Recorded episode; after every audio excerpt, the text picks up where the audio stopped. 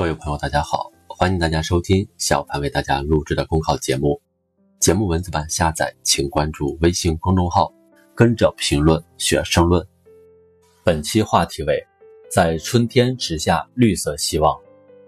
春暖花开，万物复苏，福建年度植树造林任务完成过半，河北雄安新区千年秀林的计划在发力，宁夏已完成近七成造林作业设计及审批。刚刚过去的植树节前后，在防控好疫情的基础上，全国国土绿化行动渐次展开，在春天里培植下新的绿色希望。草木植成，国之富也。今年是新中国植树节设立的第四十二个年头。过去四十多年来，我国造出了全世界面积最大的人工林，成为全球森林资源增长最多的国家。这一历史性、世界性的成就，同广泛开展国土绿化行动。动员全社会参与义务植树密不可分。与森林资源增长同样宝贵的是生态文明意识与观念的深入人心，是一任接着一任干实干哲学的不断传承，是绿水青山就是金山银山的理念的践行。发展林业是全面建成小康社会的重要内容，是生态文明建设的重要举措。众人拾柴火焰高，众人植树树成林。义务植树不仅是全民参与生态文明建设的一项重要活动，而且是一项法定义务。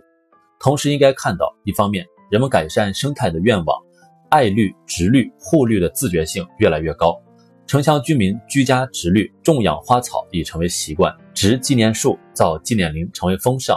另一方面，各地城镇周边交通便利的地方已基本完成绿化，可用于义务植树的地块越来越少。义林地大多处于远离城镇、交通不便的区域，人们参加义务植树越来越难。如何创新义务植树方式，成为新的课题。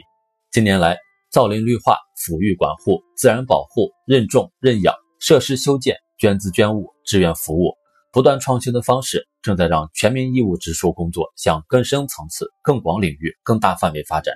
特别是伴随着互联网应用的推广普及，网络植树已经成为可能。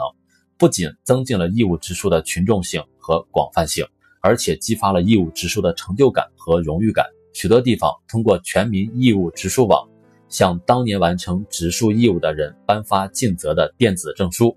这不仅是激励人们参与义务植树的一种手段，也是新形势下义务植树工作的一项创新。让一个节日最大化实现其设立的初衷，除了发布节日主题。也需要涵养节日文化和节日习俗。就植树节而言，除了种一棵树、留一片绿、致敬植树先锋、治荒典型、治沙楷模等，也可以成为固定习俗。我们没有办法像生态守护者一样，天天长在林地沙地里，把植树的使命看得比生命更重，但完全可以成为生态守护者的守护者，包养和传承他们的精神，支持和扶持他们的事业。十年树木。百年树人，种树的道理也是育人的道理。开展有意义、有意思的森林实践课、生态教育课，在孩子们的心中种下一棵绿色的树苗，这也是植树节的其中之意。纤纤不绝林薄成，涓涓不止江河生。只有日积月累植树造林的前功，才能造就青山叠翠、江山如画的显功。当前我国生态欠账依然很大。缺林少绿，生态脆弱，仍然是一个需要下大力气解决的问题。全国动员，全民动手，全社会共同参与，用足植树造林、增绿护绿的功夫，我们就一定能不断创造更可持续的发展条件和更加宜居的生活环境，建设好天更蓝、山更绿、水更清的美丽中国。本节目所选文章均来自人民网、求是网、学习强国。申论复习，请关注微信公众号。跟着评论学申论。